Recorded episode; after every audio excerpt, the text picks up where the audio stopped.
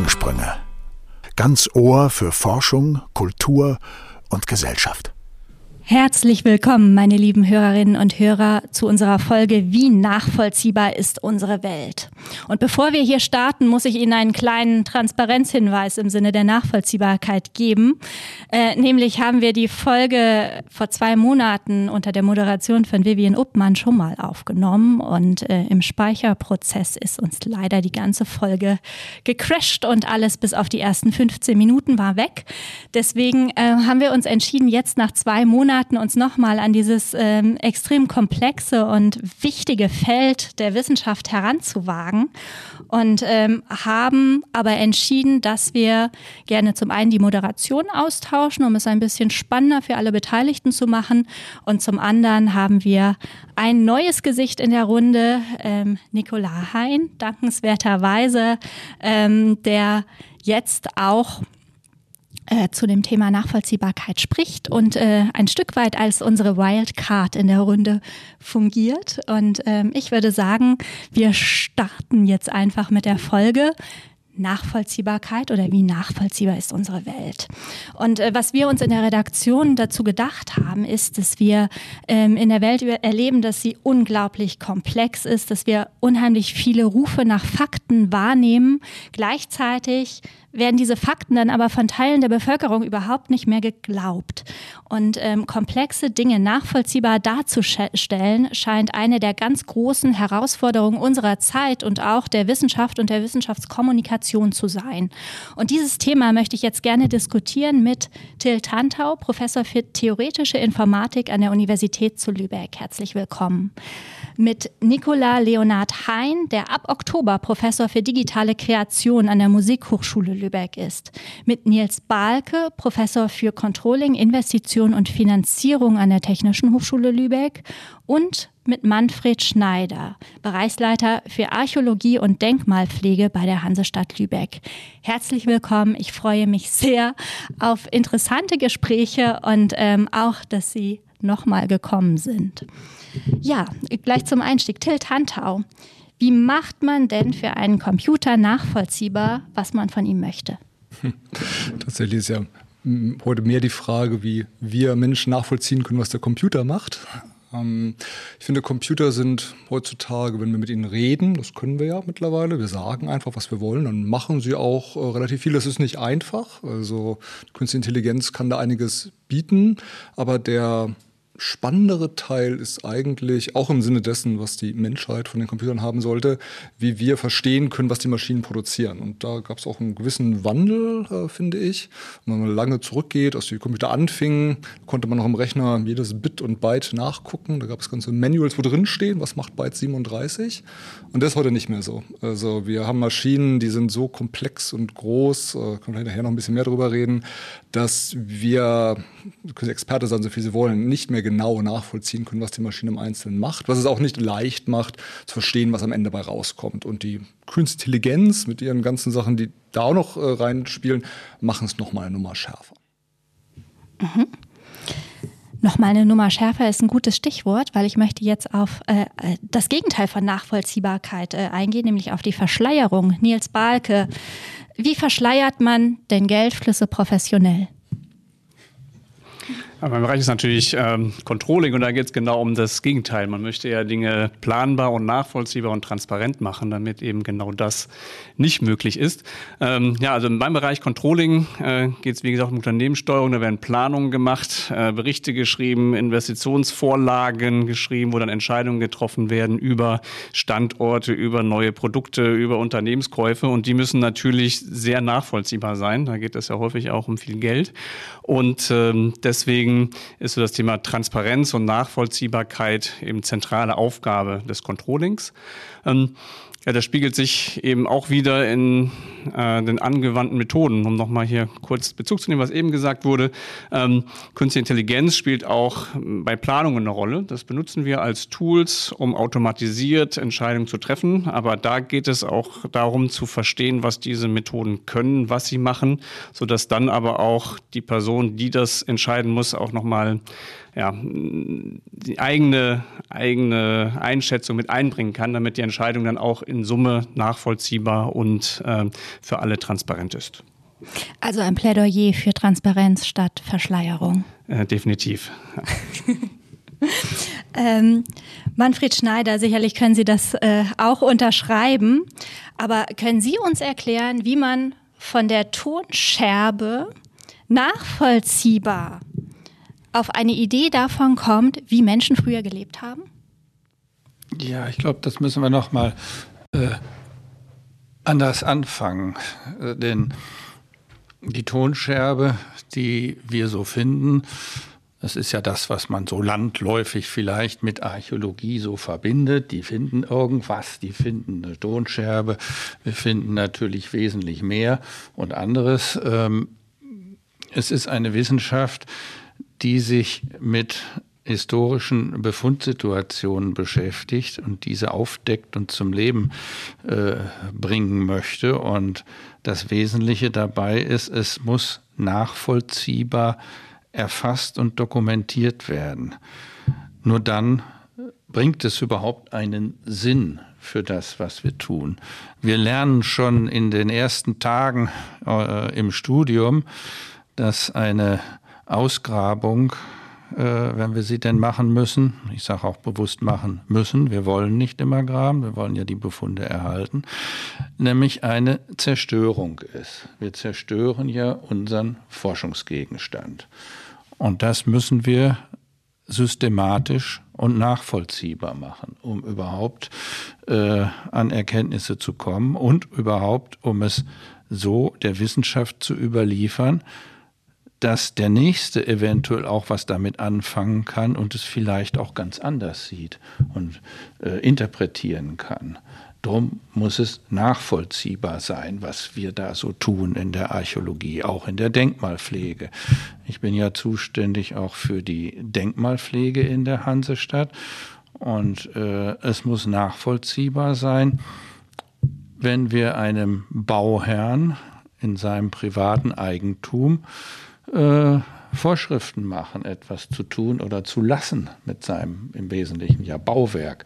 Und äh, da müssen wir schon Grundsätze haben, äh, die das verständlich machen und auch vor allen Dingen für die Nächsten, die vielleicht dieses Bauwerk erben äh, und bekommen, auch immer noch nachvollziehbar ist, warum wir zu so einer Entscheidung gekommen sind, etwas so äh, anzuordnen und machen zu lassen. Wir sind ja nicht nur eine fröhliche Wissenschaftsabteilung, sondern auch eine schnöde deutsche Behörde und äh, entscheiden oder genehmigen oder versagen irgendetwas. Für die schnöde Behörde kann ich das nachvollziehen, aber wie sieht es denn mit der Kunst aus, Nicola Hein? Wie nachvollziehbar ist Kunst oder wie viel Nachvollziehbarkeit braucht denn Kunst und Musik überhaupt? Ähm, also ich glaube, es ist eine sehr schwierige Sache, über die Kunst generell da zu antworten. Und es ist ja auch sicherlich Bestandteil der Kunst, diese Frage immer wieder neu zu stellen und neu zu beantworten und auch natürlich sich selber zu kontextualisieren. Insofern als Kunst ja auch immer selbstreferenziell in irgendeiner Form funktioniert. Ähm, ich glaube aber, dass jetzt zumindest innerhalb der elektronischen Musik und auch vielleicht äh, im Fall von elektronischer Musik, die mit zunehmend komplexer werdenden Systemen arbeitet, äh, das natürlich zwei Ebenen hat, diese Frage von Nachvollziehbarkeit. Und die eine Ebene ist ja gewissermaßen die technische Ebene der Nachvollziehbarkeit, könnte man sagen. Und das andere ist ja die äh, Ebene ästhetischer Nachvollziehbarkeit. Und die haben mitunter gar nicht so viel miteinander zu tun, wie man denken würde. Und sind aber natürlich beide integraler Bestandteil dieser, dieser Kunstform. Insofern, als dass, ähm, wenn man jetzt mit einem bestimmten Klangparadigma arbeitet, dann kann man bestimmte technische ähm, Ideen nutzen. Man kann bestimmte Programmiersprachen nutzen. Man kann das mit bestimmter Software, mit bestimmter Hardware tun. Die könnte man aber auch für ganz andere Musikformen verwenden oder man kann die gleichen Gedanken auch für unterschiedliche Musikformen verwenden, die vielleicht sich ganz anders kommunizieren. Und ähm, ich denke, dass beide Ebenen ihre ganz eigene Problematik haben und natürlich auch ihre eigene Kommunikation mit einem Publikum oder auch mit ExpertInnen erfordern, damit sie ähm, verstanden werden können. Ähm, und auf der anderen Seite ist natürlich auch äh, gerade in der Kunst das Spiel mit den Grenzen der Nachvollziehbarkeit äh, sehr reizvoll.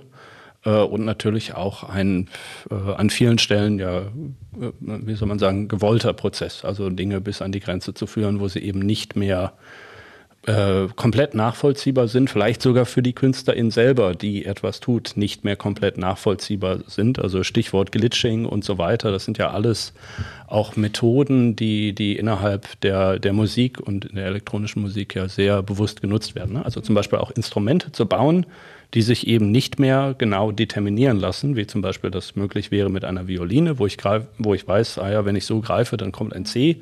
Wenn ich das mit einem äh, No-Input-Mixer mache, also einem ähm, Mischpult, welches quasi in sich selber rückgekoppelt ist, dann kann ich das eben nicht mehr sagen. Und dann muss ich aber ganz anders mit, äh, mit diesem technischen Ding umgehen. Und das sind natürlich alles Ebenen, die, die eine große Rolle spielen, auch in der zeitgenössischen elektronischen Musik. Mhm.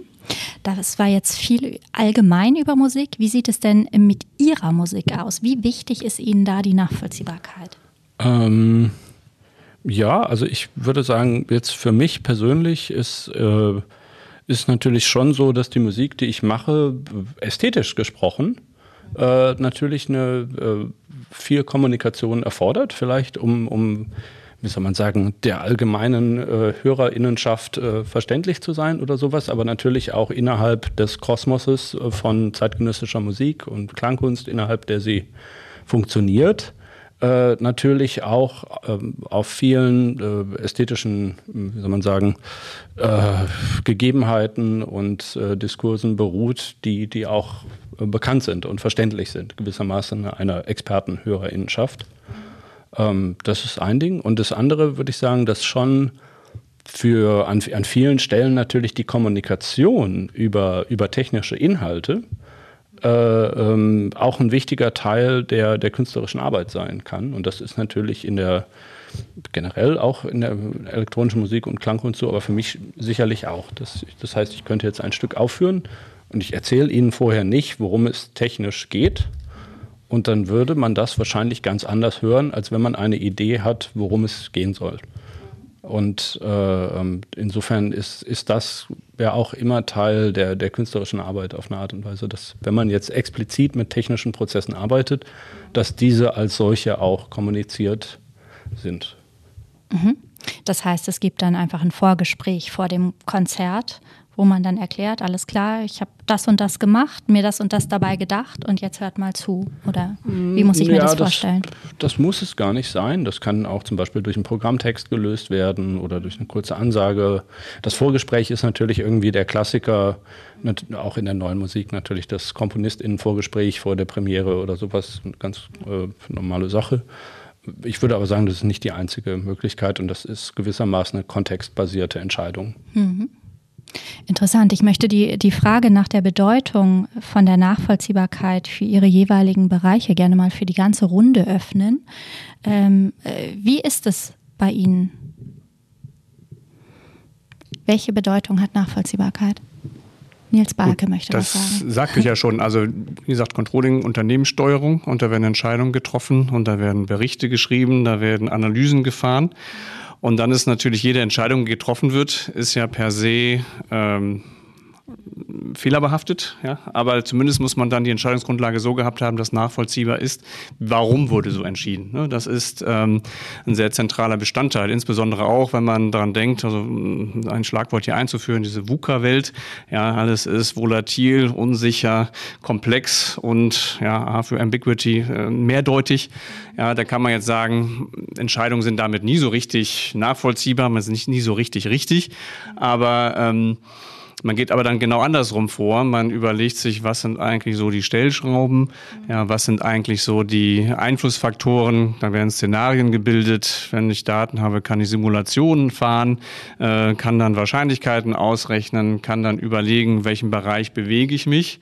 Und das alles ist dann äh, auf dem Tisch und dann kann die Geschäftsführung entscheiden. Ja, und das ist ja auch gezwungen, diese Analysen zu fahren. Es gibt ja rechtliche Fortschriften, dass man die bestmögliche Entscheidung treffen treffen muss, alle Chancen, Risiken bestmöglich berücksichtigt haben muss, wenn ich größere Entscheidungen treffe. Da hängen ja dann auch viele Personen dran, Mitarbeiterinnen, Kapitalgeberinnen und ähm, entsprechende Institutionen. Ja, und das äh, muss ähm, ja transparent gemacht werden und damit nachvollziehbar, trotz aller Unsicherheit, die eben natürlich da ist. Mhm. Jetzt habe ich, sagen wir mal, eine Million geerbt und möchte die gerne investieren. Was sind denn die Punkte bei einer Firma, auf die ich auf jeden Fall gucken muss? Oh, jetzt soll ich hier Anlagetipps geben. Ganz gefährlich, ohne Gewehr. ähm, ja, das ist natürlich, äh, da spielen Kaufen viele Faktoren. Bitcoin. ähm, ja, also erstmal ist die grundsätzliche Zielsetzung, das ist ja heute auch so, man möchte ich renditeorientiert anlegen oder möchte ich es kombinieren mit Nachhaltigkeitsaspekten, möchte ich eher so ein Green Investment haben. Da hat natürlich jeder so seine eigenen Entscheidungskriterien erstmal, so grundsätzlich, welche Zielrichtung möchte ich verfolgen. Ähm, wenn es ähm, aber durchaus auch ähm, lohnend sein soll, was sich ja auch gar nicht gegenseitig ausschließt, also nachhaltige Investment können auch sehr lohnende Investments sein, ähm, dann äh, guckt man sich durchaus eben an, was ist eigentlich so die Marktentwicklung, in der das Unternehmen so ist. Ähm, geht es, äh, wird das sehr wachsend sein? Wie ist das Unternehmen als solches aufgestellt? Hat es schon positive Cashflows, ja, positive Einnahmen oder noch nicht? Wie ist die Planung ähm, zu verstehen? Die, also die Aussichten, wie glaubwürdig ist das? Da kann man ja auch Zweitmeinung einholen oder man kann entsprechende Studien sich noch durchlesen. Ja, und dann ähm, kriegt kriegt man so ein Fahrgefühl, was dieses Unternehmen, wie stabil ist das Unternehmen. Da gibt es natürlich auch Kennzahlen wie hm, Fremdkapitalquoten, Verschuldungsgrade, dynamische Verschuldungsgrade. Also das ist so diese Finanzanalyse-Seite. Aber die ist wichtig, um so eine Stabilität zu sehen. Für die Zukunft ist natürlich wichtig zu schauen, was ist das eigentlich für ein Unternehmen, wie ist der Markt, vielleicht auch wie erfahren ist das Management. Ähm, das wären so äh, Themen für, für Jüngere, sag ich mal, diese Erfahrung des Managements, sag ich mal, wer steht da vorne, der ist auch mal wichtig, oder die Person, die da vorne steht. Ähm, ja, das wären so ein paar Kriterien, sag ich mal. Ja, ist äh, total einfach. die man dann zusammenführen muss. Ja, wunderbar. Wie ist es bei Ihnen, Herr Tantau? Ja, also die Nachvollziehbarkeit ich, ist eigentlich ganz spannend, finde ich. Das sprechen wir als theoretische Informatiker. Informatik ist ja mittlerweile ein großes Feld, aber wir Theoretiker, wir machen Mathe im Wesentlichen. Und ähm, da ist es so, dass Computer, ich sehe da gerade zum Telefon liegen, äh, ja, das ist ein typischer Computer heutzutage, etwa so viel Rechenpower wie früher Großrechner. Also selbst als ich noch jung war, da war das, also äh, kann ich mich auch noch erinnern, genau, in der Uni Tübingen waren wir immer ganz stolz. Die hatten dann irgendwie äh, so und so viel Megabyte auf ihren Tapes und 20 Gigabyte hatten sie irgendwie im Hintergrund in ihren äh, Großdatenspeicher auf Dauer. Das hat dieses Telefon da locker trotz allem, egal wie es weiterentwickelt hat, also aus Theorie sind Computer sehr deterministische Maschinen. Das bedeutet also, die machen, naja, das, was da drin steht, was im Programm ist. Und wenn ein Bit umkippt, dann stürzt es ab. Haben wir alle schon erlebt, das Ding macht nichts mehr. Da also von den vielen, vielen Milliarden Bits, wenn eins nicht tut, was es soll, dann ist alles schon kaputt. Und insofern ist es eigentlich so, in diesen Maschinen, sie können im Computer beliebig tief reingehen, also bis auf die Gatterebene runter. Man kann im Prinzip alles nachvollziehen. Da ist keine nichts Randomisiertes drin. Das ist eine, ein völlig, äh, ja, Whitebox nennen wir das auch manchmal. Man kann das angucken. Und trotzdem ist es gerade so, dass die Informatik sich immer weiter davon wegentwickelt, dass äh, Computersysteme uns nachvollziehbar sind. Das kennen wir auch alle. Also äh, gestern ging es noch oder druckt heute nicht und keiner weiß warum. Und ja, das, das liegt daran, dass diese Systeme größer werden und das ist auch ganz eigentlich interessant, weil das erwartet man gar nicht unbedingt, dass Systeme durch, dadurch, dass sie einfach irrsinnig groß werden, eine Komplexitätsstufe erreichen, in der qualitativ neue Sachen passieren. Also qualitativ in dem Sinne, dass wir Sachen, die, die Ghost in the Machine, wir wissen gar nicht, warum, warum macht diese Maschine das da eigentlich? Das kann ihm keiner sagen, obwohl wir jedes Bit nachvollziehen können, könnten, ist es ab einem bestimmten Punkt erreicht, wo wir es nicht mehr wissen, also wo, wo etwas qualitativ Neues entsteht. Und das in Reinform haben wir das äh, halt in der KI heutzutage. Also da können wir Datenmassen reinschmeißen und plötzlich kann man mit den Maschinen reden, die, die können wahnsinnige Dinge, völlig erstaunlich, ähm, was früher nicht ging, obwohl eigentlich dasselben, dieselben Programme sind. Das ist ein qualitativ Neues durch Masse entstanden, das ist das eine. Und die andere Reihenform, äh, jetzt komme ich nochmal mit sowas mit Bitcoin und den ganzen Kryptowährungen, Blockchain, die sind total spannend, weil die eigentlich etwas sind, das öffentlich nachvollziehbar. Sie können jede Bitcoin-Transaktion in diesen, ich weiß gar nicht, sind glaube ich 700 Gigabyte äh, großen Blockchain, da steht alles drin. Alle, jede Transaktion, die jemals gemacht wurde, ist sozusagen in alle Ewigkeit da drin. Und trotzdem gilt es als das große Ding, mit dem man illegal und auch legal äh, Daten von A nach B verschieben kann, ohne oder Gelder von A nach B verschieben kann, ohne dass jemand weiß, was los ist. Also ein völlig transparentes System, das trotzdem in keinster Weise eigentlich nachvollziehbar sein soll. Und das ist eigentlich ganz spannend. Also insofern ja, dieses Thema ist für die Informatik, finde ich, und auch für die theoretische Informatik im Moment sehr spannend. Mhm. Was sagt der Controller dazu? Coin-Tracking. Das ist ein spannendes Thema. Ähm, ja, es ist eine Technologie, die natürlich interessant ist. Ähm, ich denke, da macht es wahrscheinlich die Datenmasse aus, oder? Das kann man, ähm, also man hat ja sehr viele Daten, Stichwort nochmal Buzzword reinzubringen, Big Data, man hat ja sehr viele Daten, manchmal so viele Daten, man kann gar nichts mehr raussehen. Und das ist ja genau die Kunst, die Systeme zu nutzen, die Informatik zu nutzen, die EDV-Systeme zu nutzen, um das rauszuziehen, was man vielleicht so an Kerninformationen da sieht. Dann auch die von Ihnen angesprochenen Algorithmen zu nutzen, äh, Machine Learning zu nutzen, um solche Systeme zu erkennen und dann wieder aus den, den Wald vor lauter Bäumen wieder zu sehen, sage ich mal. Ne?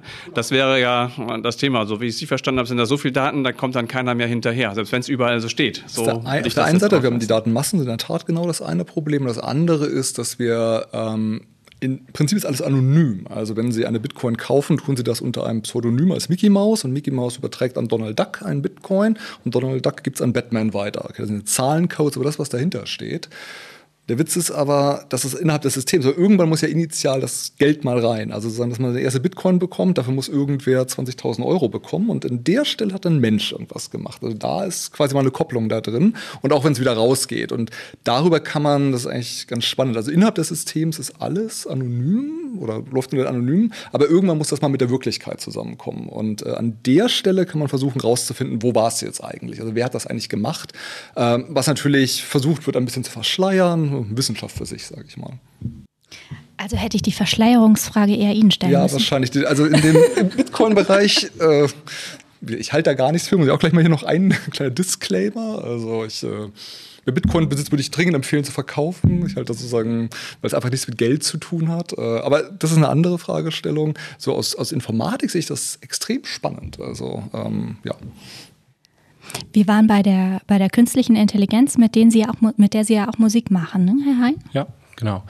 Ähm, und also ich glaube, das ist hier auch mit dem Machine Learning, äh, was ja auch verwendet wird in, äh, sagen wir mal, Musikformen, die aus dem, was dann seit den 60er Jahren generative Komposition heißt, entstanden sind und die ja mitunter auch äh, damals äh, eher auch noch ohne Machine Learning funktioniert haben. Und da ist natürlich jetzt heutzutage dadurch, äh, dass eben Computer schneller geworden sind und sich viele, viele Prozesse, die äh, früher unmöglich oder sehr langsam gewesen wären, auf einmal in Echtzeit abbilden lassen.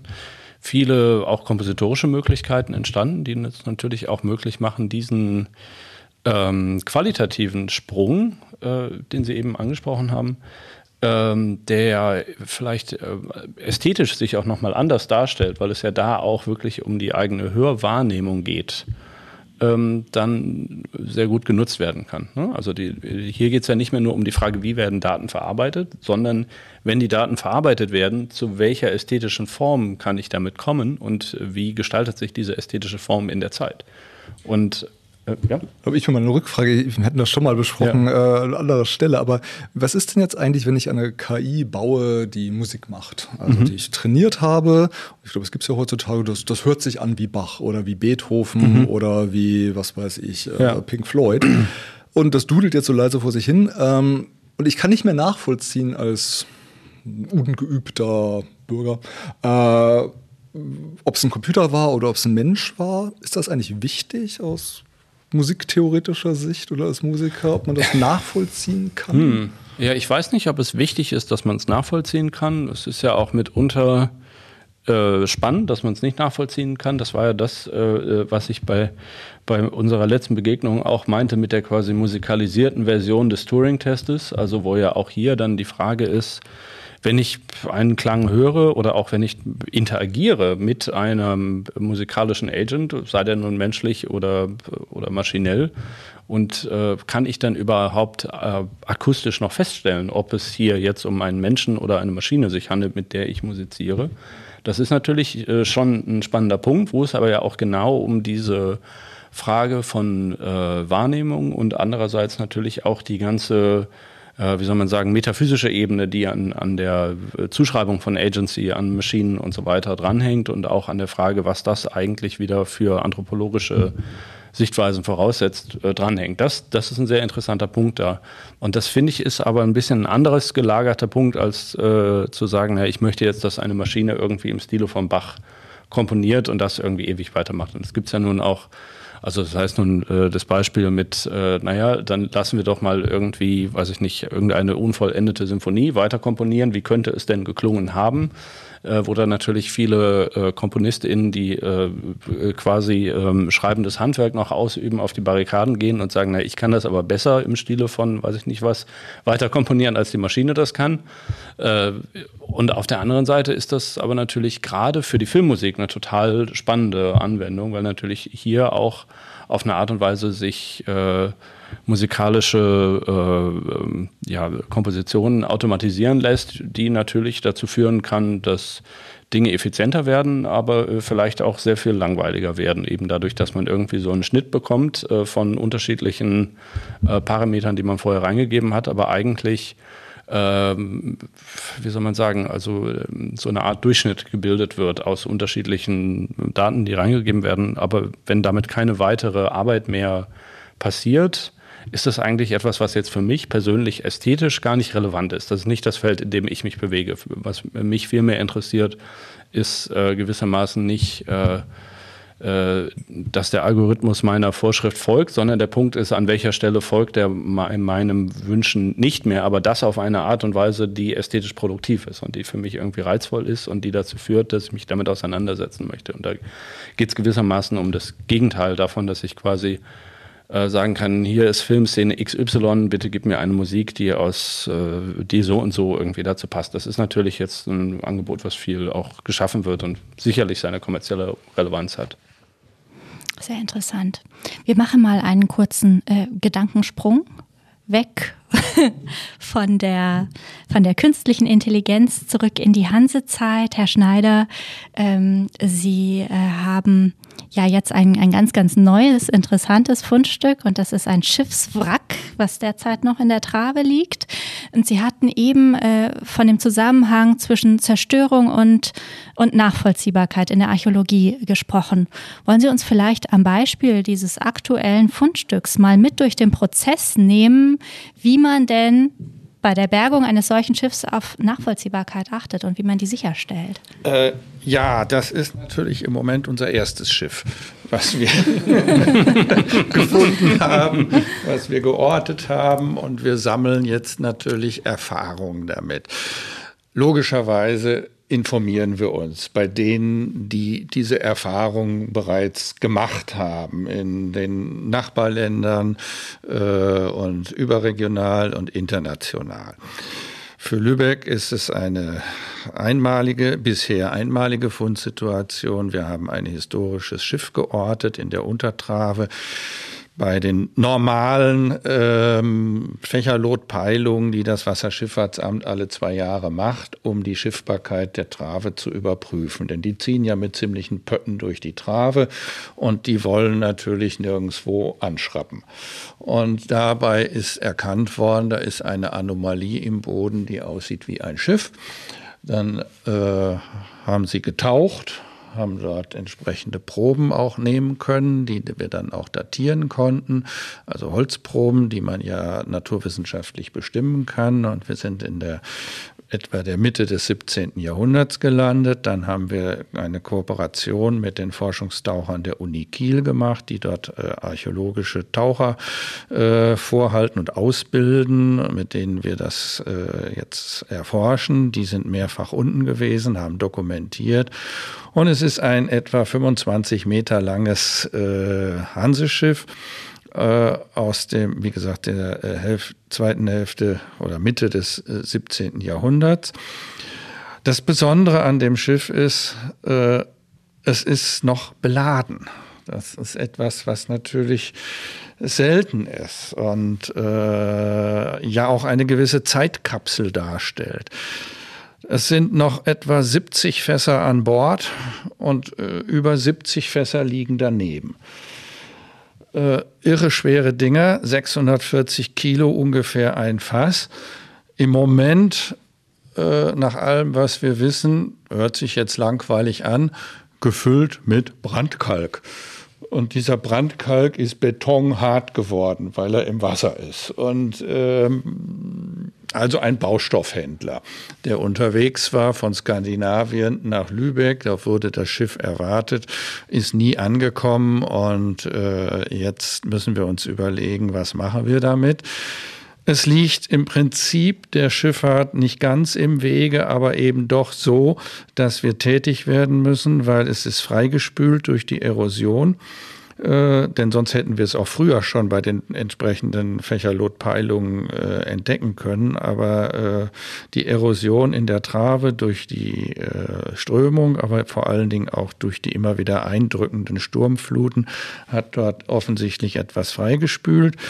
Äh, und jetzt hat es auch der Schiffbohrwurm gefunden. Und der Schiffsbohrwurm freut sich, wenn er historisches Holz sieht und findet, er bohrt sich da rein, wie sein Name so schön ja auch sagt, und zersetzt das Objekt. Und dem müssen wir jetzt äh, vorbeugen, um erstens zu dokumentieren. Und äh, wir haben jetzt auch den Beschluss gefasst, dass das Objekt geborgen werden sollte. Denn man kann es nicht vor Ort lassen, dann müssten wir es überbauen äh, und dann liegt es eben der Schifffahrt im Weg, dann geht es nicht mehr. Also wird es wohl in äh, diesem Winter, im nächsten Frühjahr, das sind so die Zeiten, wo man das sinnigerweise machen kann, weil man da ein bisschen mehr sieht in der Trave. Im Sommer ist die Trave trübe. Ähm, dann wollen wir versuchen, das Objekt zu bergen, äh, womit dann die Probleme beginnen. Die Bergung wird sicherlich aufwendig und teuer. Das ist das eine. Und das nächste ist, dass wir dann das Schiff an Land quasi ja so erhalten müssen, äh, dass es in die Zukunft kommt und dass es vor allen Dingen dann konserviert wird. Und dass wir dann vor allen Dingen möglicherweise, was ja ein Wunsch ist, eine Präsentation erreichen können. Das ist ein langfristiger Prozess von 10 bis 15 Jahren etwa. Und äh, da setzen wir natürlich jetzt auch alles ein, was die moderne Technik so anbieten kann für diese Fälle. Ich, ich, was die Kollegen hier am Tisch ja schon gesagt haben mit Informat, Informatik und Methoden und Technik, äh, äh, kann man virtuelle Rekonstruktionen von so etwas natürlich versuchen zu erstellen. Ähm, man kann quasi dann das Schiff virtuell erstmal wiedererstehen lassen. Das ist so die Idee, die dahinter steckt, um es auch schon mal der Öffentlichkeit anzubieten, aber eben um auch einen Plan zu haben, äh, wie kann es wieder aufgebaut und, und, und, und äh, präsentiert werden. Und das sind schon ganz spannende Sachen. Und das muss natürlich auch alles nachvollziehbar gemacht werden, wie ich eingangs ja auch sagte, um es auch tatsächlich, wie der Name es ja sagt, nachvollziehen zu können, damit wir nicht irgendein Schiff basteln, sondern das, was da unten eben tatsächlich gelegen hat. Hm. In welchen Fällen entscheiden sich ArchäologInnen im Dienste der Nachvollziehbarkeit dafür, irgendwas nicht zu bergen. Etwas nicht? Nicht zu bergen. Etwas nicht zu bergen. Ja, also ich muss natürlich sagen, wir sind Klar sind wir fürchterlich neugierig, ist keine Frage, wir wollen das alles wissen. Aber ein oberster Grundsatz in unserem Job ist, äh, vor allen Dingen auch in der Bodendenkmalpflege, die ich ja von Amts wegen äh, vertrete, das Denkmal an seinem Ort zu belassen und zu schützen und zu erhalten, um es vor allen Dingen auch äh, quasi vor der eigenen Zerstörung zu schützen, äh, vor dem Hintergrund, dass wir ja schon allein schon forschungsgeschichtlich erkannt haben, die nächste Generation macht es besser und anders. Archäologie wird schon seit Jahrhunderten betrieben ähm, und es ist natürlich manchmal bedauerlich zu sehen, wie viel die Altvorderen äh, quasi durch ihre Tätigkeit zerstört haben. Sie wussten es nicht besser, sie hatten auch keine anderen Methoden, aber sie haben natürlich, sind da natürlich rangegangen und da können wir dann schon sagen, heute, oh, hätten wir das heute machen können, hätten wir ganz andere Erkenntnisse daraus gezogen.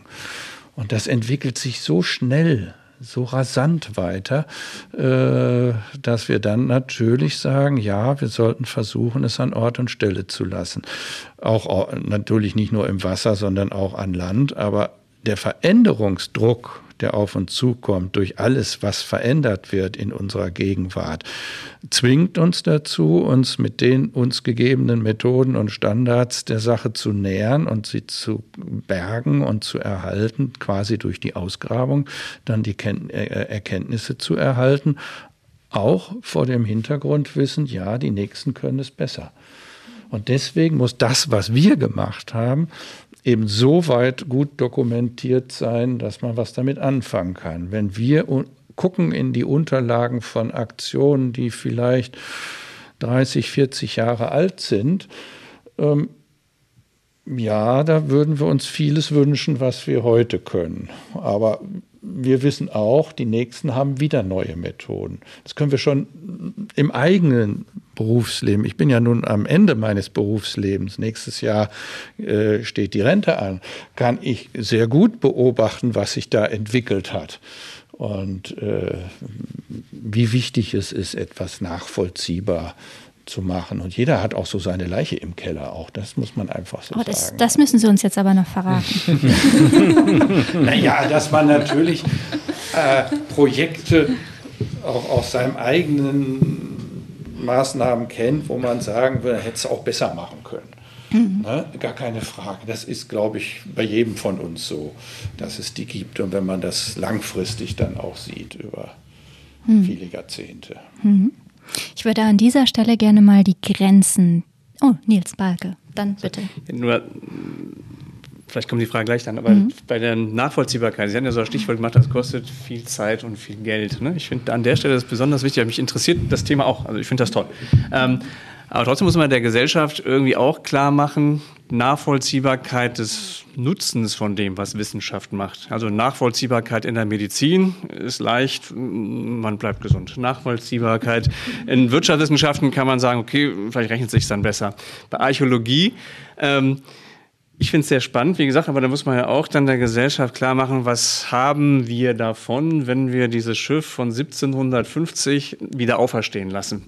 Abgesehen davon, dass es eine technologische und methodische Meisterleistung ist, ähm, was bringt uns das in Anführungsstrichen. Ne? Also das finde ich bei vielen Dingen, die so gemacht werden in der Wissenschaft in unterschiedlichen Disziplinen. Die Gesellschaft hat dann auch so ein bisschen das Recht zu fragen, was nachzuvollziehen, warum tun wir das? Ja, wir sind ja, wir verstehen uns als die Hüter des kollektiven Gedächtnisses. Ähm, wir sind dafür verantwortlich, wir sehen uns dafür verantwortlich, das äh, Gedächtnis der äh, Allgemeinheit, der Öffentlichkeit zu erkunden, zu bewahren vor allen Dingen und darzustellen.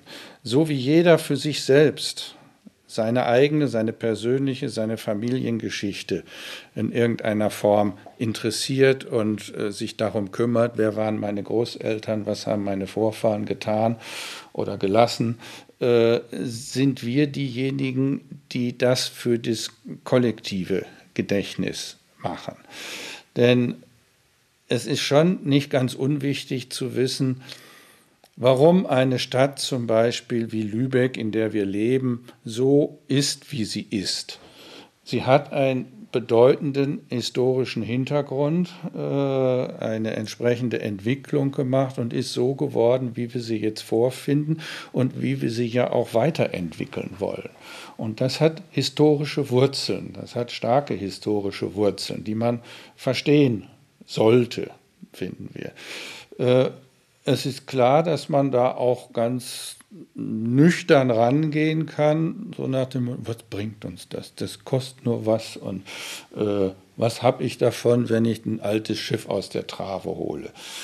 Aber es waren damals auch Vorgänge, es waren Handelsvorgänge, die da stattgefunden haben. Es, hat ein, es ist ein Unglück eingetreten, dass das Schiff eben versunken ist und irgendwie ist die Ladung nicht angekommen, hat ihren Eigentümer äh, keinen Gewinn gebracht, also wohl einen erheblichen Verlust und hat damit äh, eben etwas bewirkt in der Geschichte der Stadt. Man kann sagen, vielleicht war es nur ein, ja, ein Augenblick in der damaligen Geschichte, aber für uns wirft es ein, ein, ein, ein Blick eben in damalige Zustände. Und wenn wir tatsächlich das Schiff auch bergen können mit dem, was noch weiter drin ist, dann werden wir auch möglicherweise den Alltag der Seeleute dort finden können, weil es gibt ja auch Räume, in denen die Seeleute gewesen sind, in denen sie ihre alltäglichen Objekte gehabt haben und äh, was sie mitgebracht haben aus Skandinavien und so weiter. Das sind Sachen, aus denen wir dann wiederum über den Alltag früherer Vergangenheiten etwas ergründen können. Und so setzt sich mit vielen, vielen, vielen Dingen äh, etwas zusammen. Ein, ein, ein Geschichtspuzzle, was nie fertig ist, weil immer etwas dazukommt, neue Aspekte, neue Erkenntnisse. Und darin sehen wir unseren Auftrag, der ja eben, wie Sie schon richtig sagen, öffentlich getragen wird. Äh, oder eben, wenn es ein Privatbaustelle ist, ist es auch privat, denn wir greifen ja auch einem Verursacher in die Tasche, wenn irgendwo gebaut wird, große Baugebiete und so weiter, ist derjenige, der da einen Nutzen von trägt, verpflichtet, die Maßnahmen, die wir anordnen, eben zu finanzieren. Was manchmal nicht ganz unerheblich ist. Und dann fragt er auch, was habe ich davon? Ja, dann müssen wir diese Fragen beantworten. Mhm. Vielleicht an dieser Stelle einfach mal angeschlossen. Ähm, muss denn immer alles nachvollziehbar sein?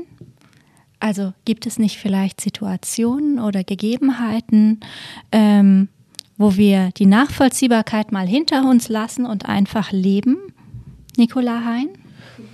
Naja, also ich würde sagen, vielleicht ist das einfach Leben auch Teil dessen, aber äh, es gehört ja jetzt zumindest in der Musik immer dazu, den Punkt äh, zu überschreiten, an dem äh, Dinge vielleicht nachvollziehbar waren, aber es dann irgendwann nicht mehr sind. Und es ist ja gewissermaßen auch, wie soll man sagen, also es gehört ja auch zu der Art und Weise, wie sehr viel Musik sich selber erzählt. Insofern, als dass man sagt, es geht um eine gewisse Form des Übersteigens. Also das ist eigentlich völlig egal, über welche Musik man redet. Ähm, oder das ist zumindest in vielen Musiken der Fall, dass das irgendwie von großem Interesse ist. Und das ist natürlich auch ähm, sehr unterschiedlich, wie die Musik das tut, in unterschiedlichen Stilistiken und so weiter. Also um welche Form von Überschreitung geht es? Oder ist zum Beispiel also, auch Klassiker die, das Reden über Exzess oder irgendwie das Überschreiten von, weiß ich nicht, gewissen, äh, wie soll man sagen, also Konzentration auf analytischem Bewusstsein oder analytischem Hören versus irgendwie einer gewissen Form von, von Auflösung, von analytischem Verständnis.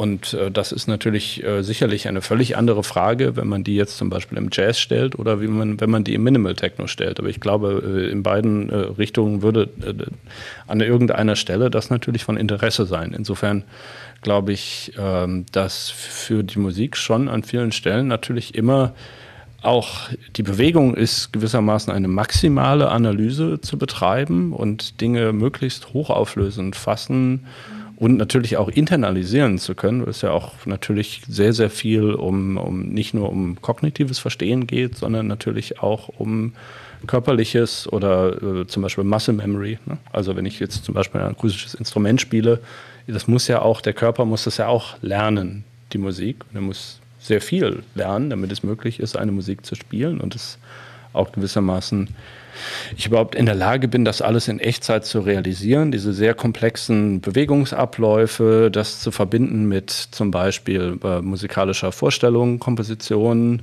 äh, mit Kommunikation, weil natürlich ständig kommuniziert werden muss in der Musik, auch in Echtzeit auf der Bühne. Und das ähm, überschreitet natürlich an einer gewissen Stelle die Nachvollziehbarkeit und es muss es vielleicht auch, damit es überhaupt ausführbar ist. Also äh, wenn ich jetzt äh, zum Beispiel jetzt auf mich selber gewendet, wenn ich die ganze Zeit versuchen würde nachzuvollziehen, was denn genau passiert, dann könnte ich keine Musik machen.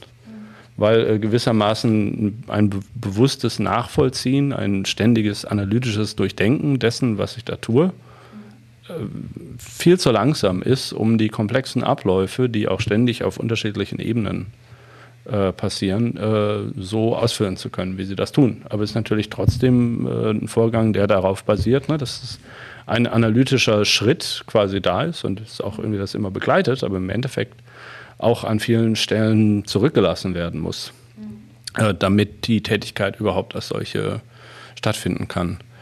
Ähm, ja, und ja, ähm, das ist natürlich auch äh, jetzt, wenn man mit ähm, äh, mit informatischen Systemen arbeitet, ist es eine sehr interessante Fragestellung. Also jetzt äh, zum Beispiel, ich performe zusammen mit einem Algorithmus und ich muss ja auch diese Praxis an einen Punkt bringen, wo es quasi möglich ist, äh, diese, diese Grenzziehung vielleicht zwischen irgendwie menschliche Musikerin und äh, algorithmische äh, Agents äh, hinter mir zu lassen und eigentlich wirklich die musikalische Praxis als solche zu verfolgen. Und das ist ein sehr interessantes Problem, weil man natürlich ständig in der Entwicklung solcher Dinge ähm, wechseln muss zwischen einer, äh, wie soll man sagen, äh, ästhetischen Vorgehensweise, wo es nicht mehr nur um Analyse geht, und andererseits einem sehr analytischen und technischen Vorgehen, wo es quasi ständig darum geht, die Bedingungen dafür zu schaffen, dass das möglich ist. Hm. Wie ist das bei der Finanzierung? Jetzt habe ich diese ganzen Analysen gemacht, die Sie vorhin aufgezählt haben, und habe trotzdem noch so und so viele Firmen, in die ich vielleicht mein Geld reinstecken könnte oder auch nicht. Ab welchem Punkt ist es der Instinkt oder ein Bauchgefühl, das die Entscheidungen treibt? Kann man das irgendwie fassen? Kann man das greifen? Nils Barke? Das ist wahrscheinlich schwer zu greifen, weil immer noch Dinge im Hintergrund eine Rolle spielen. Also wenn ich die Analysen gemacht habe, wenn ich eine Unternehmensbewertung gemacht habe, dann kann man ja noch so Bandbreiten bestimmen, innerhalb derer sich ein Wert bewegt. Es gibt ja nicht diesen einen Wert, ja, es gibt nicht immer genau äh, den Wert, sondern es sind immer unterschiedliche Methoden, unterschiedliche Annahmen zu Wechselkursen, Zinssätzen, Marktentwicklung. Das heißt, ich habe immer Bandbreiten. Und dann komme ich ähm, dann kann ich natürlich, wenn ich das gemacht habe, kann ich Bandbreiten nebeneinander legen und dann vergleichen mit dem, was so der Kaufpreis ist und daraus kann ich eine Entscheidung treffen. Wenn natürlich die objektiven, was ich so messen kann, alles gleich ist und auch die qualitativen Faktoren, dann ähm, ja, hängt das wahrscheinlich tatsächlich mit dem ab, was man so schön mit Erfahrung ähm, bezeichnet, äh, dass man dann natürlich so ein gewisses Bauchgefühl hat, wobei dieses Bauchgefühl ist ja auch dann so ein etwas aus Erfahrung basierendes in der Regel. Das heißt, irgendwo spielt dann doch wieder eine Erfahrung eine Rolle und dann im Nachhinein fällt einem vielleicht auf, okay, ich kann das nachvollziehen, warum ich so entschieden hatte, weil das und das hatte ich damals im Hinterkopf vielleicht noch. Aber das ist, ähm, tatsächlich, bewegen wir uns in dem Bereich, wo man dann eben die Grenze der Nachvollziehbarkeit, das war ja auch so ein Thema, was Sie gerade angesprochen haben, sieht. Ne? Also irgendwann verlässt man dann auch vielleicht diesen ganz objektiven äh, Basis und macht so indirektere Annahmen. Mhm. Wie sieht das im Gründungsbereich aus, wenn wir da nochmal eine etwas andere Facette aus den Wirtschaftswissenschaften äh, aufmachen? Bei Unternehmensgründung ist es ja auch häufig so, dass das äh, Firmen sind, die es vielleicht eh schon gibt, vielleicht nochmal mit so einer kleinen anderen Nuance drin. Aber ähm, letztendlich ist es vielleicht alles nachvollziehbar, was die Leute da machen und warum sie gründen. Aber braucht es nicht noch dieses, dieses gewisse etwas mehr? Und da wird ja schon drauf geguckt. Also man muss ja, wenn man ein Unternehmen gründet und Gelder einsammelt, sein Geschäftsmodell darstellen. Also da gibt es unterschiedliche Methoden. Eins ist so ein Business Model Canvas, da sehr stark erstmal so das Nutzenversprechen sagen, was will man eigentlich machen, was sind eigentlich so meine, was meine Kunden, an wen will ich überhaupt verkaufen, äh, was sind die Vertriebskanäle überhaupt, wie binde ich meine Kunden? Und auf der anderen Seite, was brauche ich so an Ressourcen, äh, was sind meine Hauptaktivitäten, wo ich gut sein muss? Und dann wird das Ganze in Finanzplan übersetzt mit ne, in so einem sogenannten sogenannten Businessplan. Also das wird in solchen Gesprächen schon auf Herz und Nieren dann überprüft. Also wie nachvollziehbar ist das, was da passieren soll ähm, und wie setzt sich das auch ab von Dingen, die schon existieren. Also das wird, das ist also schon Dreh- und Angelpunkt aus meiner Sicht, wenn man mit einem Unternehmen startet und auch Geldgeber, Institutionen dann ähm, überzeugen will. Ja, und dann spielt aber natürlich auch ein anderer Faktor eine Rolle. Ähm, der ist wiederum dann schwerer nachzuvollziehen und das ist dann so das Management-Team. Also wer macht das eigentlich? Eine Persönlichkeitseinschätzung. Traut man das den Personen zu, äh, die das machen wollen? Also das ist, weil man ja nicht so viel belastbare Daten hat, sondern mehr so Prognosen macht, ist das auch noch ein sehr zentraler Punkt aus meiner Sicht, aus meiner Erfahrung heraus. Und ähm, ja, und da ist natürlich schon so ein bisschen Erfahrung, Schatz und Bauchgefühl mit einer Rolle. Als Geschäftsmodell kann ich ganz klar auf Nachvollziehbarkeit prüfen, aber das ist nicht alles alles, sondern man guckt natürlich noch weiter auf die Personen, die das umsetzen wollen, die, die Gründerinnen. Wunderbar. Tiltanta, wie ist das in der theoretischen Informatik? Gibt es einen Punkt, wo Sie sagen, boah, das ist jetzt echt nicht mehr nachvollziehbar? Sagen wir so, die, ähm, die Punkt, es gibt Punkte, wo wir gar nicht wollen, dass es nachvollziehbar ist. Das ist eigentlich der ja, spannendere Teil. Also tatsächlich äh, liegt es daran, wir machen Mathematik und Mathematik, wie ich schon sagte, ist relativ deterministische Angelegenheit. Zahlen gehen rein, Zahlen gehen raus. Da kommt nicht immer mal eine, das, eine, das eine raus, das andere. Aber das brauchen, wollen wir gar nicht immer. Es gibt ganz viele Situationen, wo sie äh, zum Beispiel zufällige Zahlen haben wollen. Ähm, wie das mal, wenn man ja, hier, die Personen, die das gerade hören, werden das wahrscheinlich auf irgendeinem elektronischen Gerät machen und das haben sie irgendwo downgeloadet und die Verbindung, die da hergestellt wurde zwischen dem Server der, oh, keine Ahnung, äh, der, der Uni oder der TH oder der Musikhochschule, wo auch immer das gelagert wird, ähm, zu einem selber, das wird verschlüsselt und Verschlüsselung lebt natürlich davon, dass man sie nicht nachvollziehen kann, einfach so. Ja, mithören äh, können viele, also der wird ja gefunkt hier durch die Luft oder geht auch durchs Kabel durch, das kann man leicht abhören aber wir wollen es nicht mehr nachvollziehbar können. Und dafür brauchen wir Zufallszahlen. Wir brauchen zufällige Zahlen. Das ist also in der Informatik oder in theoretischen Informatik eine der schwierigsten Sachen. Wie kriege ich es hin, mit einem Computer, der völlig deterministisch arbeitet, einen Zufall zu produzieren? Das heißt dann auch offiziell Pseudo-Zufallszahlen, das sind keine echten Zufallszahlen. Und ähm, das ist ja, es ist wirklich eine schwarze Kunst und das darf man auch nicht zu gering schätzen, diese schwarze Kunst, weil ähm, wenn man das falsch macht, dann passieren viele schreckliche Dinge. Also man hört ja immer mal wieder, es gibt Hackerangriffe, täglich auf irgendwas wird gehackt. Es gibt viele Gründe, woran das liegt und eine Sache ist manchmal schlechter Zufall. Also, dass Sachen nicht, ja, da denkt man so, wie kann denn das jetzt sein? Ganz einfache Methode. Sie, wir sitzen jetzt hier am Tisch, wir brauchen jetzt mal eine zufällige Zahl und sagen wir mal eine hundertstellige zufällige Zahl und das soll jeder von uns sich irgendwie, wir brauchen eine deterministische Methode. Ich meine, der Computer kann jetzt sozusagen nicht wirklich würfeln. Und was manche Leute machen, die nehmen das Datum und die Uhrzeit. Und sozusagen, es ist jetzt irgendwie, was haben wir jetzt hier gerade, 17.09 Uhr 9 und 30 Sekunden. Okay, und daraus, das nehme ich als Zahl und da mache ich da irgendwie was Längeres draus. Das Problem ist, wenn der Hacker angreift, na, wann haben die denn wahrscheinlich einen Podcast da so aufgenommen? Wird wahrscheinlich so ah, nachmittags gewesen sein, probiert einfach mal ein paar Sachen durch. Und dann haben sie eine ganz große, scheinbar zufällige Zahl, die aber zu wenig Zufall drin hatte. Zu wenig Entropie wäre der Fachausdruck. Und das sind so Effekte, also guten Zufall zu produzieren, ist ausgesprochen schwierig. Das macht man anders und cleverer. Und äh, ja, eine Anekdote dazu. In einem früheren Leben durfte ich auch mal ganz viel programmieren, bei Lufthansa gearbeitet, Lufthansa Systems, wir haben Programme geschrieben. Da war ich, also war ich noch Werkstudent und dann kriegte, äh, Studenten kriegen immer ein bisschen komischen Jobs und einer davon war hier, programmier mal diesen Zufallszahlengenerator. Okay, also der sollte zufällige Zahlen produzieren. Und es gab ja auch schon einen, das überlässt man nicht im Studi, wie ich schon sagte, relativ komplex. Ich habe das übernommen so ein Profi-Tool, das war ein Fortran, habe ich gewandelt, habe ich alles gemacht. Und jetzt versucht man mal rauszufinden, ob es stimmt. Das ist erstaunlich schwierig, wenn man so ein Programm hat. Man probiert es aus, ja, es kommen viele zufällige Zahlen raus, aber stimmen die denn jetzt eigentlich? Sind die zufällig? Also, das ist ausgesprochen schwierig. Also, normalerweise probieren sie Programm aus, machen eine Eingabe, gucken, ob es stimmt, was rauskommt. Ja, das machen sie da die Eingabe, kommen da zufällige Zahlen raus. Wer weiß, ob die jetzt stimmen oder nicht stimmen. Also, ich kann hier auch berichten für alle Informatiker und Informatiker, die zuhören, das Schlimmste, was es am Debuggen gibt, ist Zufallszahlengeneratoren debuggen, weil sie sehen ständig zufällige Zahlen und sollen jetzt entscheiden, ob es stimmt oder nicht stimmt. Also das ist, naja, also es ist wirklich ein Problem. Und also das ist diese ganze Kryptographie-Geschichte, die will nicht nachvollziehbar. Und ein anderes riesiges Gebiet in Informatik ist äh, Anonymisierung. Also wenn wir äh, ja, die ganzen unterschiedlichen Krisen, die wir gerade haben in Bezug in der Medizin, da wollen sie ganz viele Daten über Menschen aufnehmen. Und das wollen sie natürlich so machen, dass jetzt nicht jeder weiß, äh, wer jetzt welche Krankheit hat. Ob jetzt jemand von uns hier Affenpocken hatten, äh, hat im Raum oder nicht, ist ein spannendes Datum.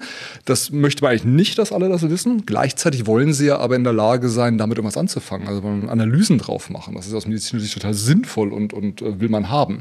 Und also das ist auch ein großes Teilgebiet in der Theorie. Wie, wie, anonymisiere ich Daten so, dass ich hinterher noch was mitmachen kann, am liebsten Controlling drauf machen kann? Firmen man das wahrscheinlich auch haben wollen, nicht? dass die irgendwelche Betriebsgeheimnisse haben. Die Controller sollen das schon durchchecken können, aber am liebsten ja noch nicht so genau wissen, wer da mit wem was gemacht hat. Also stelle ich mir jedenfalls so vor. Oder ist das so? Also müssen die die Bücher komplett offenlegen? Die Hosen runterlassen, sage ich mal? Oder? Ja, also da, ähm, wer welche Transaktionen gemacht hat im Unternehmen, das wird natürlich dokumentiert. Äh, die Systeme, EDV-Systeme sind so, SAP und andere, dass eben genau ist, wer macht welche Buchung. Also das muss, muss dokumentiert sein, damit man eben allem, was so aus dem Unternehmen rausgebucht werden könnte, einen Riegel vorschiebt. Also das versucht man schon. Und das versucht man nicht, das, ähm, das muss nachvollziehbar sein. Hat natürlich ähm, womit man das manchmal dann natürlich löst, ist so ein Rollenkonzept, wer darf was sehen. Ne, das darf natürlich nicht jeder alles sehen. Äh, da muss man dann auch überlegen, bei personenbezogenen Daten haben Sie schon recht, bei Mitarbeiterinnen und Mitarbeitern, dann dürfen auch die Informationen nicht beliebig vorliegen. Das wird dann natürlich auch abgestimmt, dann mit Betriebsräten, was darf wie vorliegen. Aber so alles, was rechtsrelevant ist, muss man natürlich auch nachvollziehen können. Also wer welche Buchungen macht und was da dem zugrunde lag. Ja, wir müssen es, aber die, die, Kunst ist jetzt ja, ja, also Recht und Rollen einfach nur sagen, okay, wir haben da drei Mitarbeiter und die haben im Durchschnitt ein E13-Gehalt, keine Ahnung. Ähm, aber wenn man dann spannende Analysen drauf machen möchte, ja, ist irgendwie, also auch bei, bei großen Firmen oder umgekehrt, wenn natürlich der Controller oder der Wirtschaftsprüfer, da erwarte ich auch, dass die tief reingehen können, die Daten. Und was mache ich, wenn ich einen Datensatz habe, wenn wir jetzt an der Uni Lübeck eine Forschung machen über SAP, die geben uns ja nicht freiwillig ihren gesamten Datensatz, alle Sachen, das geht uns ja auch gar nichts an. Trotzdem sind sie ja vielleicht daran interessiert, dass wir irgendwelche Analysen darauf machen können. Oder Twitter, also alle Tw Tweets, die gemacht wurden, die so halb öffentlich sind. Also es kann sehr oft so, dass man gerne an große Datenbestände rankommen möchte, dass vielleicht auch Leute, dass man etwas damit passiert. Und gleichzeitig nicht alles nachvollziehbar sein sollte, was da drin ist. Also wie man das jetzt hinkriegt, das ist sozusagen auch ein echter Forschungsgegenstand. Was mir ein anderer theoretischer Informatiker mal erzählte, ist, dass ein Computer überhaupt nicht nachvollziehen kann, wie man zum Beispiel Fliesen mit Mustern schön arrangiert. Ähm, fand ich auch ganz faszinierend. Wo dann eben auch die Grenzen sind, weil wenn ich ein paar Fliesen mit Muster sehe, die irgendwie zusammenpassen, dann ist es jetzt eigentlich kein Hexenwerk würde ich auch so sehen. Also schön ist im Auge des Betrachters, meiner Meinung nach. Da müssen wir ja den Musiker fragen. Sagen, also sagen die, harmonisch. Äh, ja, auch harmonisch. Also ein Computer kann nicht, das ist ein bisschen, also finde ich sehr vage, die Aussage. Und das A kann sich über die Zeit ändern. Und das, also Computern spricht man gerne Kreativität ab. Aber was heißt jetzt Computern? Nicht? Also der Maschine, dem Algorithmus, der Mathematik als solches, das ist alles ein bisschen unklar. Also um ehrlich zu sein, die Frage sauber zu beantworten, da muss man die Begriffe noch klarer fassen. Was meine ich mit schön, was meine ich mit Computer? Also wirklich, also das ist, also, weil ich, ich war auch schon in solchen Debatten drin, ja, Computer können nicht kreativ sein. Da ich so, ja, was meint ihr eigentlich mit kreativ und was, was, was soll das genau bedeuten? Und äh, das irgendwie, ja, in der Allgemeinheit finde ich das schwer zu beantworten. Und eigentlich würde ich, würde ich nicht unterschreiben, dass Computer das nicht können, fließen, vernünftig, ästhetisch anordnen. Warum denn nicht? Also, aber. Es gibt ja diesen schönen Begriff bei Max Bense, der ja mit einer der Gründungsväter der sogenannten generativen Gestaltung ist, die analytische Ästhetik. Das hat bei ihm natürlich auch durchaus so einen wie soll man sagen, ist ja Philosoph, ähm, so einen kantianischen Anklang. Ähm, und, aber die Idee hier ist ja zu sagen, wir müssen gewissermaßen die, die Maßstäbe der ästhetischen Gestaltung äh, beschreiben können. Und äh, das natürlich nicht nur verbal, sondern äh, alphanumerisch beschreiben können, mit einer, oder mit einer Formel beschreiben können, wie auch immer, um in der Lage zu sein, ähm, wie soll man sagen, das Paradoxon hervorzubringen, etwas zu beschreiben, dessen Ergebnis aber offen sein soll. Also ich muss ja einen Algorithmus entwickeln, der mir Ergebnisse bringt und erst dann ist es ja bei Max Bense gewissermaßen gelungen, wenn etwas Neues herauskommt. Und das äh, schlägt dann vor, wie man das messen kann, wenn etwas neu ist. Aber erstmal den, der Gedanke zu sagen, es gibt eine analytische Ästhetik, das finde ich schon äh, nach wie vor einen sehr spannenden Gedanken, der eben genau auch äh, diese Frage von, na, was ist denn dann schön, insofern einholt, als dass man sagt, naja, schön ist jetzt halt das, was ich hier als äh, gewissermaßen Regelwerk oder vielleicht auch äh, dann nicht mehr als Regelwerk, da gibt es ja nun auch viele Möglichkeiten, es quasi nicht ausbuchstabieren zu müssen, äh, sondern zum Beispiel auch durch Machine äh, Learning halt äh, so lesen, lösen zu können, dass man es halt eben nicht mehr ausformuliert, sondern eigentlich mit dem Definitionsprozess als solchem dann wieder kreativ arbeiten kann und der halt fluide wird dadurch. Ähm, aber ich, ich, denke schon, dass äh, natürlich, also für den Computer ist das dann nichts Schönes. Das heißt aber nicht, dass es nicht für uns etwas Schönes sein kann. Und ich glaube, das, das ist natürlich das Spannende hier, dass damit gearbeitet wird, dass man äh, ähm, ästhetische Prinzipien beschreiben kann und die natürlich durch einen algorithmischen Prozess äh, exekutieren kann. Und für den algorithmischen Prozess gibt es äh, keine Ästhetik, für uns aber schon. Und das ist ja aber das Wechselspiel, was dann hier, was dann hier spannend wird.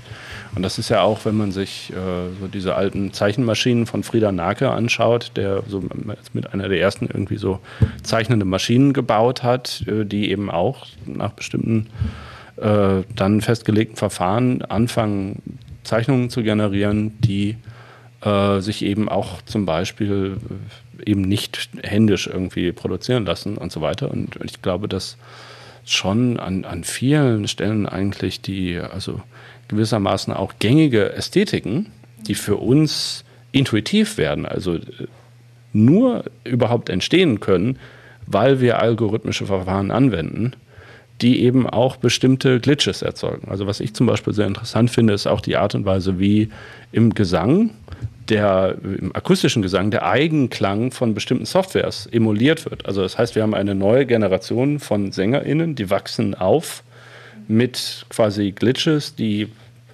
sogenannte Software Melodyne. Also das heißt die Idee, man kann quasi die Pitches gerade rücken, die die Stimme produziert und äh, weil man manchmal halt falsch intoniert und wir möchten aber, dass das auf ein gewisses Grid passt, was man singt. So und dabei entstehen aber viele Glitches. Und die haben natürlich auch ihren eigenen Reiz. Und dann hat man auf einmal eine nächste Generation von SängerInnen, die quasi anfangen, akustisch so zu singen, als wenn sie mit Melodyne korrigiert worden wären. Und das finde ich sehr interessant. Dieses Wechselspiel quasi zwischen der Vorstellung, der algorithmischen Umsetzung der Vorstellung und den daraus resultierenden Ästhetiken, die dann wieder die Vorstellung völlig verändern. Und das ist ja eigentlich ein ständig fortlaufender Prozess in, in der Kunst und ich würde aber sagen, im Design genauso. Sehr interessant. Reden wir noch vor der Abschlussrunde über einen anderen Aspekt. Und zwar ähm, Nachvollziehbarkeit streben wir ja in der Regel an, äh, aus Transparenzgründen, auch um, um negative Emotionen unserer Zuhörerinnenschaft oder unserer Leserinnenschaft oder unserer Studis oder was auch immer, unserer, unserer Anspruchsgruppen zu reduzieren, um negative Gefühle letztendlich auch zu vermeiden. Und äh, mein Punkt, mein die, die Botschaft, die ich senden möchte, möglichst effizient zu einer anderen Person herüber zu transferieren. Nun weiß die Kommunikationswissenschaft aber mittlerweile, hm, dass man damit selten eine tatsächliche Einstellungsänderung erzeugen kann.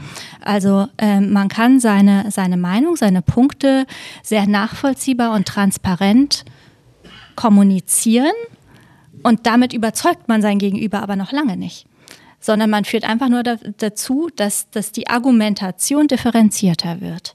Inwiefern haben Sie das schon mal in Ihrem Umfeld erlebt? Oder können eine Anekdote erzählen, dass es nicht so war?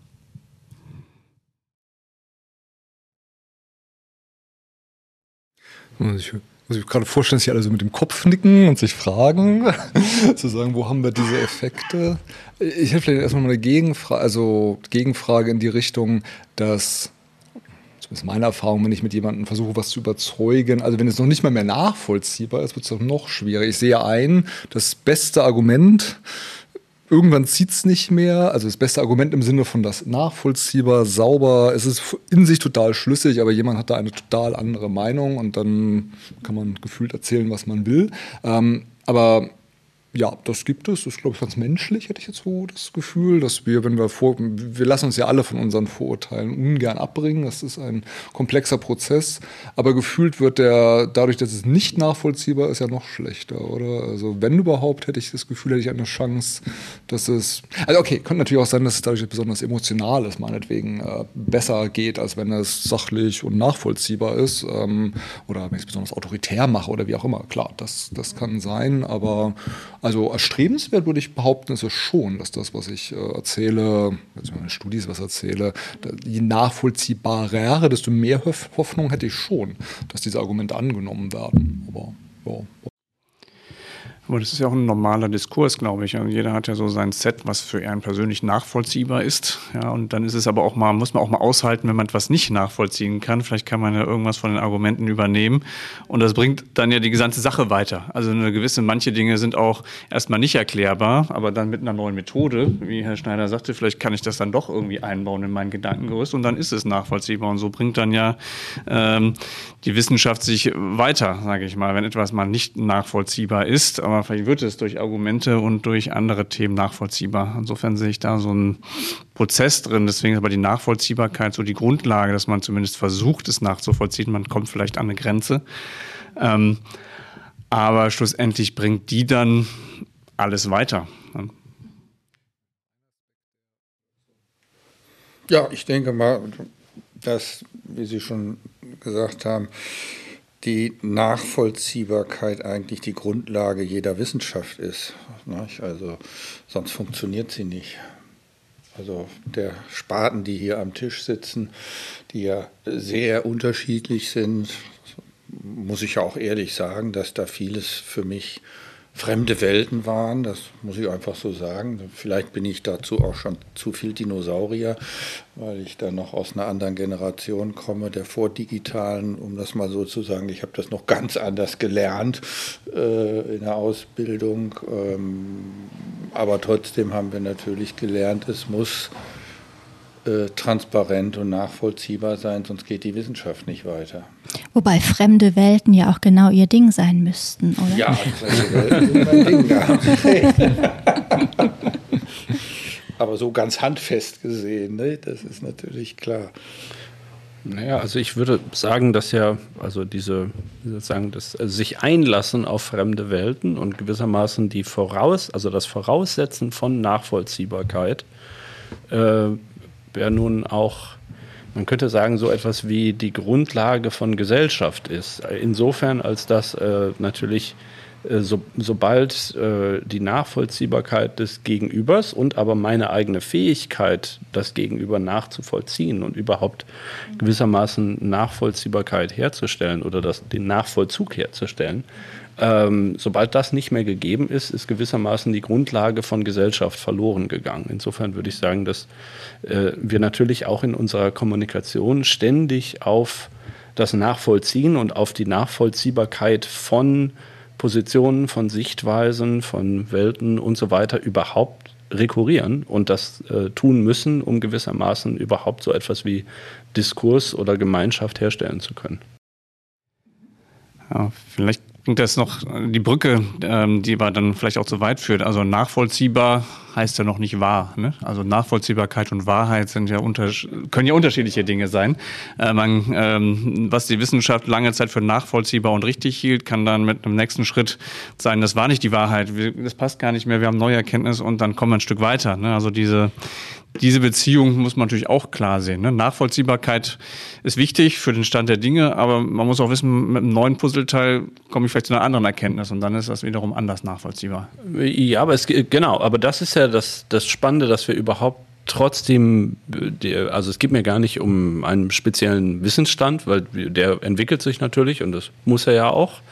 Ähm, aber die Tatsache, dass wir überhaupt so etwas wie eine Kategorie von äh, Nachvollziehbarkeit, aber auch von, wenn wir jetzt sagen wollen, nachvollziehen als kommunikativer Akt äh, und äh, damit quasi so etwas wie eine Position von Gegenseitigkeit haben, ist eine wesentliche Grundvoraussetzung dafür, dass wir überhaupt kommunizieren können. Darum, darum ging es mir. Es ging gar nicht um konkrete Argumente, Erkenntnisse, Positionen, was auch immer, sondern darum, dass das gewissermaßen als jetzt dann doch wieder kantianisch gesagt transzendentales Element in unserer Kommunikationsfähigkeit verankert ist. Das, das ist das, was ich äh, sagen will, ganz fundamental für Gesellschaft ist von dieser ähm, hochphilosophischen, sehr interessanten Position möchte ich uns jetzt alle zum Abschluss noch einmal ähm, auf die konkrete Ebene runterholen und die Runde fragen, was für Tipps für Nachvollziehbarkeit möchte jeder von Ihnen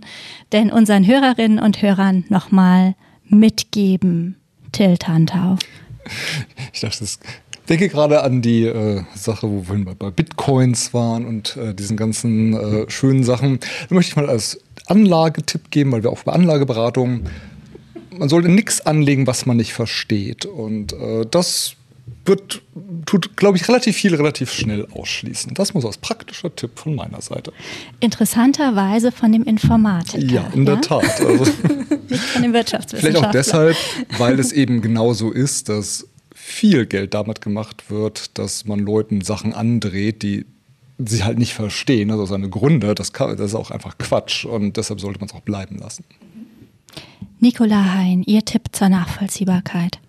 Ähm, ich glaube, das Spannende ist, ist an vielen Stellen, wenn ich da jetzt nochmal auch äh, aus der Musik heraus äh, drüber nachdenke, ist natürlich äh, auch äh, die Kommunikation immer offen zu halten. Ähm, und eine andererseits natürlich auch äh, quasi sich selber gegenüber den eigenen Mechanismen, die man nutzt, auch eine Form von, von Nachvollziehbarkeit äh, gewissermaßen äh, abzuverlangen. Weil es natürlich auch in der Musik viele, wie soll man sagen, viele Dinge verkauft werden, die vielleicht, wenn man mal genauer drüber nachdenkt, gar nicht so relevant oder gar nicht so spannend sind und die aber vielleicht sehr schnell konsumiert werden und dadurch gewissermaßen eigentlich die Nachvollziehbarkeit sich selber gegenüber, insofern als dass man Konsumentin wird, ähm, äh, abgeschafft wird. Und ich glaube, das ist sehr interessant in der Musik, wirklich zu versuchen, Dinge bis ins Detail nachzuvollziehen und eben nicht nur äh, Dinge zu konsumieren. Mhm. Wunderbar. Herr Schneider, Ihr Tipp zur Nachvollziehbarkeit? Ja, schwierig. Natürlich äh, kann man an diejenigen herantreten, und das sind zum Beispiel in Lübeck viele, viele tausend Leute, die eine äh, Verfügung über ein Kulturdenkmal oder ein Kulturerbe haben. Wenn wir an die Altstadt oder auch in unserem Landgebiet denken, äh, es betrifft eine ganze Menge Leute und es, bet und es betrifft uns auch als äh, Kollektiv einer Stadtgemeinschaft. Wir haben eine Weltkulturerbestadt hier und mit der entsprechend nachvollziehbar und auch nachhaltig umzugehen, ist natürlich ein Appell an alle, dass man das, was jeder vielleicht auch im Einzelnen und im Kleinen mit seinem Kulturerbe äh, so anstellt, dass er das so macht, dass es in dem Sinne, wie wir es heute diskutiert haben, eben auch nachvollziehbar ist und vor allen Dingen eben auch logischerweise auch zum Beispiel mit unserer Behörde abgestimmt ist und äh, damit eben auch der, äh, der nächsten Generation übertragen werden kann. Mhm. Vielen Dank, Nils Balke. Vielleicht ein Tipp, den ich auch gerne Studierenden mitgebe, wenn sie sehr komplexe Dinge machen und tun, da hilft es immer in Bildern zu denken, also komplexe Sachverhalte versuchen zu visualisieren und in Bildern abzudecken. Ja, also mit der Schrittweise kann man durchaus, mit, der, mit dem Ansatz kann man durchaus für mehr Nachvollziehbarkeit sorgen.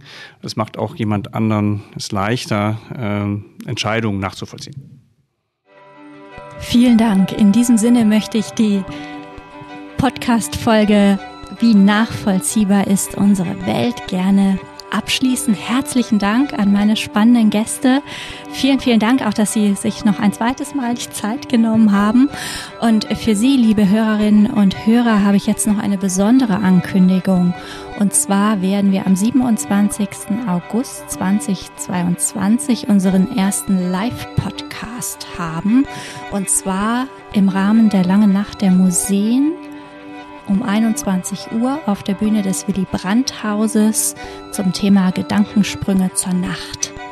Und ähm, ich denke, dass es eine sehr, sehr spannende Folge wird und Sie äh, können sich da auch einmal live und in Farbe anschauen, wie denn so eine Podcastaufnahme abläuft. Ich freue mich, äh, Sie dort ja auch mal zu sehen und nicht nur ähm, ja, zu hören oder von Ihnen zu lesen. Bis dahin alles Gute und ähm, eine schöne Zeit. Gedankensprünge. Ganz Ohr für Forschung, Kultur und Gesellschaft.